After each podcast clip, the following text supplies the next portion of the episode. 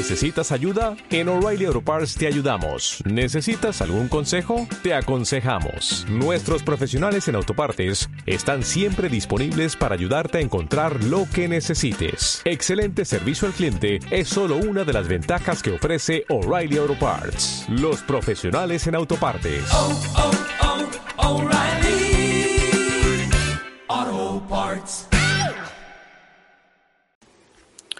¿Quién es tu Dios? ¿Quién es tu Señor?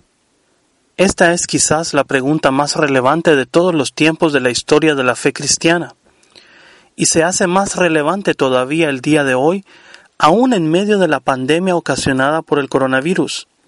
Es una pregunta relevante porque tu respuesta a esta pregunta indica las implicaciones del gobierno de Dios en tu vida, en tus pensamientos, en tus palabras, en tus acciones y hasta en tus relaciones.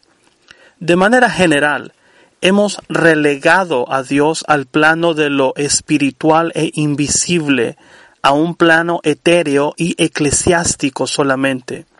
Cuando hablamos de Dios, tratamos de no mezclarlo con asuntos mundanos y terrenales como política, porque pensamos erróneamente que existe una separación en la Biblia entre iglesia y Estado. Se nos vienen textos que yo llamo textos islas, que son textos desconectados de la amplia revelación de la voluntad de Dios registrada en la Escritura. Recuerda que en esta serie de estudios sobre la teología de la carta a los Corintios, hemos eh, presentado uno de nuestros presupuestos metodológicos, a saber que la escritura es una unidad desde Génesis a Apocalipsis, de tal manera que cuando utilizas un texto de cualquier parte de la escritura, debes de encontrar su unidad, su sentido, de acuerdo a esta unidad con el resto de la escritura. Pensamos que Dios está de acuerdo con el sistema actual de las cosas y que felizmente Él ha deseado que el César y el faraón se ocupen de los asuntos de la tierra mientras Él, desde lo invisible, desde arriba, se encarga de lo espiritual. Jesús dijo, como puedo escuchar a algunos aducir como si fueran expertos bíblicos, Dad a César lo que es de César y a Dios lo que es de Dios. Pero la pregunta es, ¿qué le pertenece a Dios? ¿Cuándo obtuvo Dios derecho para pedir algo de la creación? ¿Y qué le pertenece a César? ¿Quién se lo dio? ¿Cuándo obtuvo César esta autoridad sobre la creación por parte del único e inmortal Dios?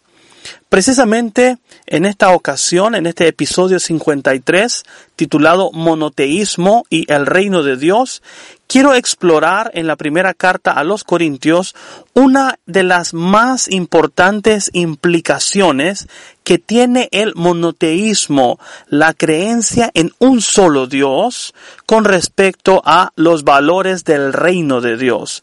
Monoteísmo y el reino de Dios. Cuidado entonces con confundir nuestra adoración al darle a César lo que única y exclusivamente le pertenece a Dios. Esta falsa dicotomía precisamente es problemática y Pablo lo sabe muy bien cuando escribe en Primera a los Corintios capítulo 8 versos 5 al 6. Pues aunque haya algunos que se llamen dioses, sea en el cielo o en la tierra, como hay muchos dioses y muchos señores.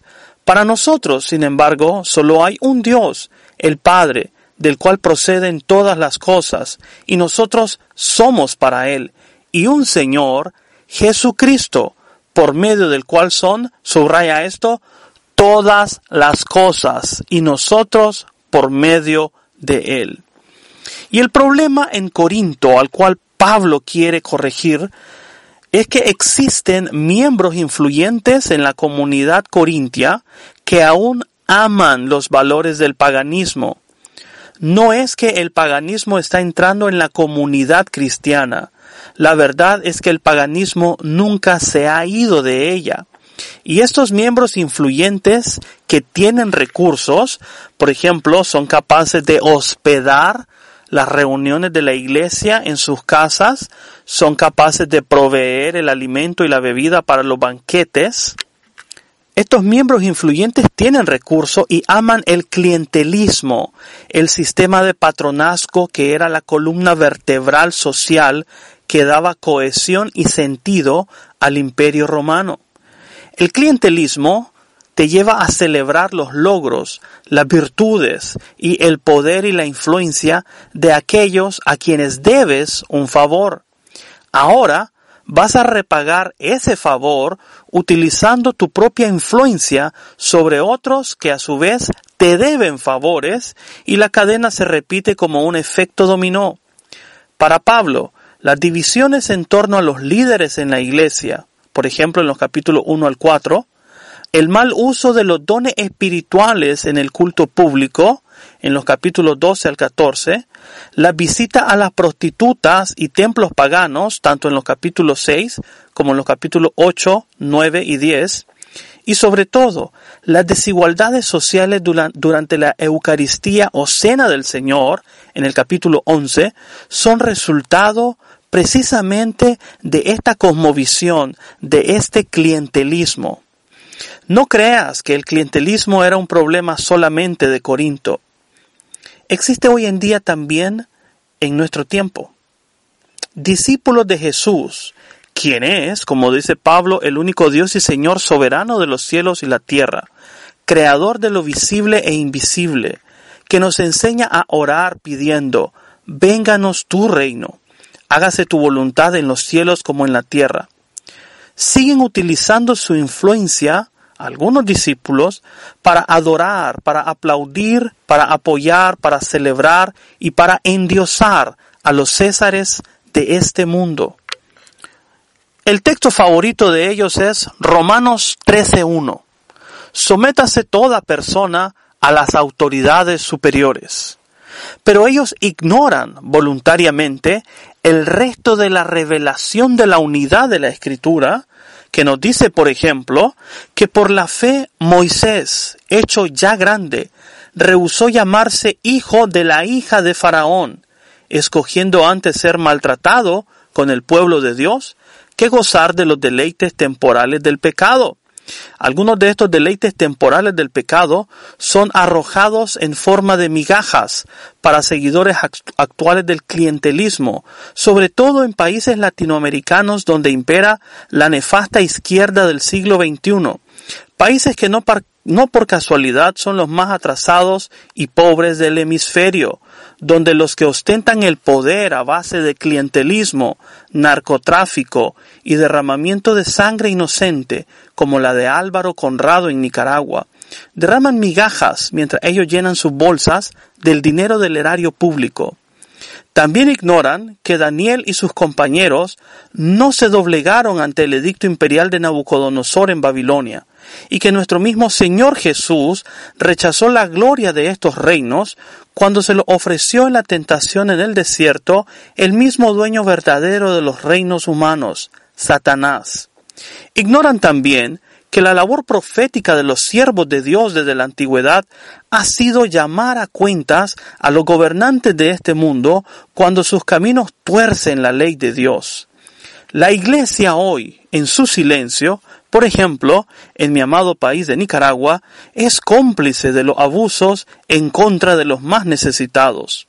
Recuerda esto, ningún gobierno, ninguna autoridad humana puede encarnar los valores del reino de Dios porque son el resultado de la acción humana por intentar gobernarnos a nosotros mismos.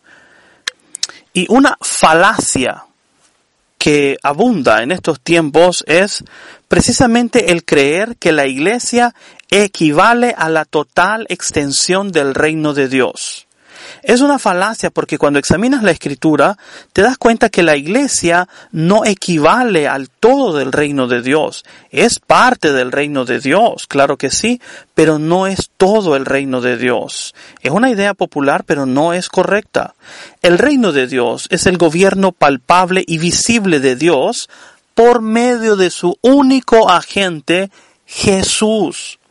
Es lo que Pablo escribe en 1 Corintios 15, 24.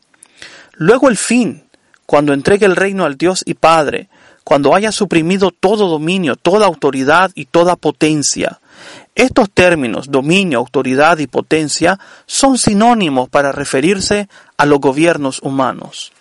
Ahora bien, en Romanos 13.1, Pablo escribe a una iglesia en Roma que tiene un pasado revoltoso. Ya Calígula antes ha expulsado a los judíos de Roma y también Claudio lo hizo en el 49 después de Cristo aproximadamente. Ahora, cuando Pablo escribe Romanos, mientras los judíos regresan paulatinamente a Roma después del último exilio, la comunidad, que está compuesta mayoritariamente por gentiles, es urgida a abrazar a los judíos sin contiendas. ¿Para qué? Para que no los vuelvan a expulsar, por eso ambos grupos deben someterse a las autoridades. Pero no es un mandamiento escrito en piedra para someterse a cualquier gobierno sin objeciones. Es lo que dice Proverbios capítulo 29 verso 2.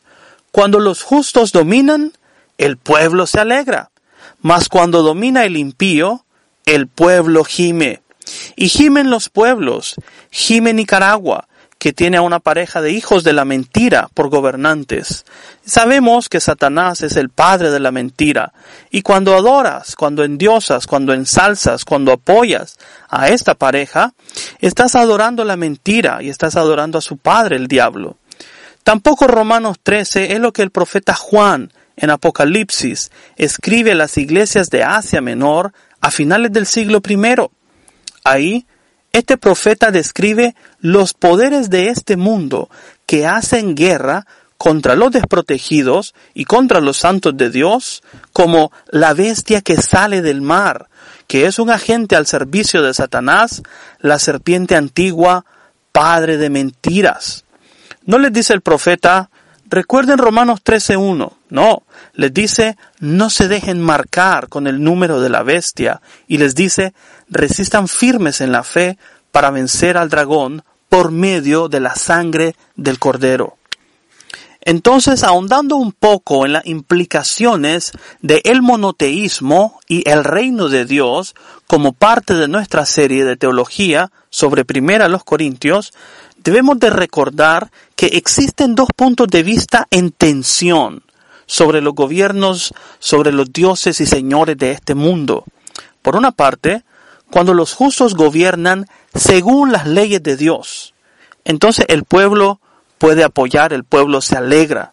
Pero, por otra parte, cuando el gobernante usa su influencia para apoyar la mentira, la corrupción, el asesinato y la opresión, recordamos que son agentes del padre de la mentira, el diablo, y resistimos, no con armas carnales, no con una revolución, sino con un testimonio firme de la fe.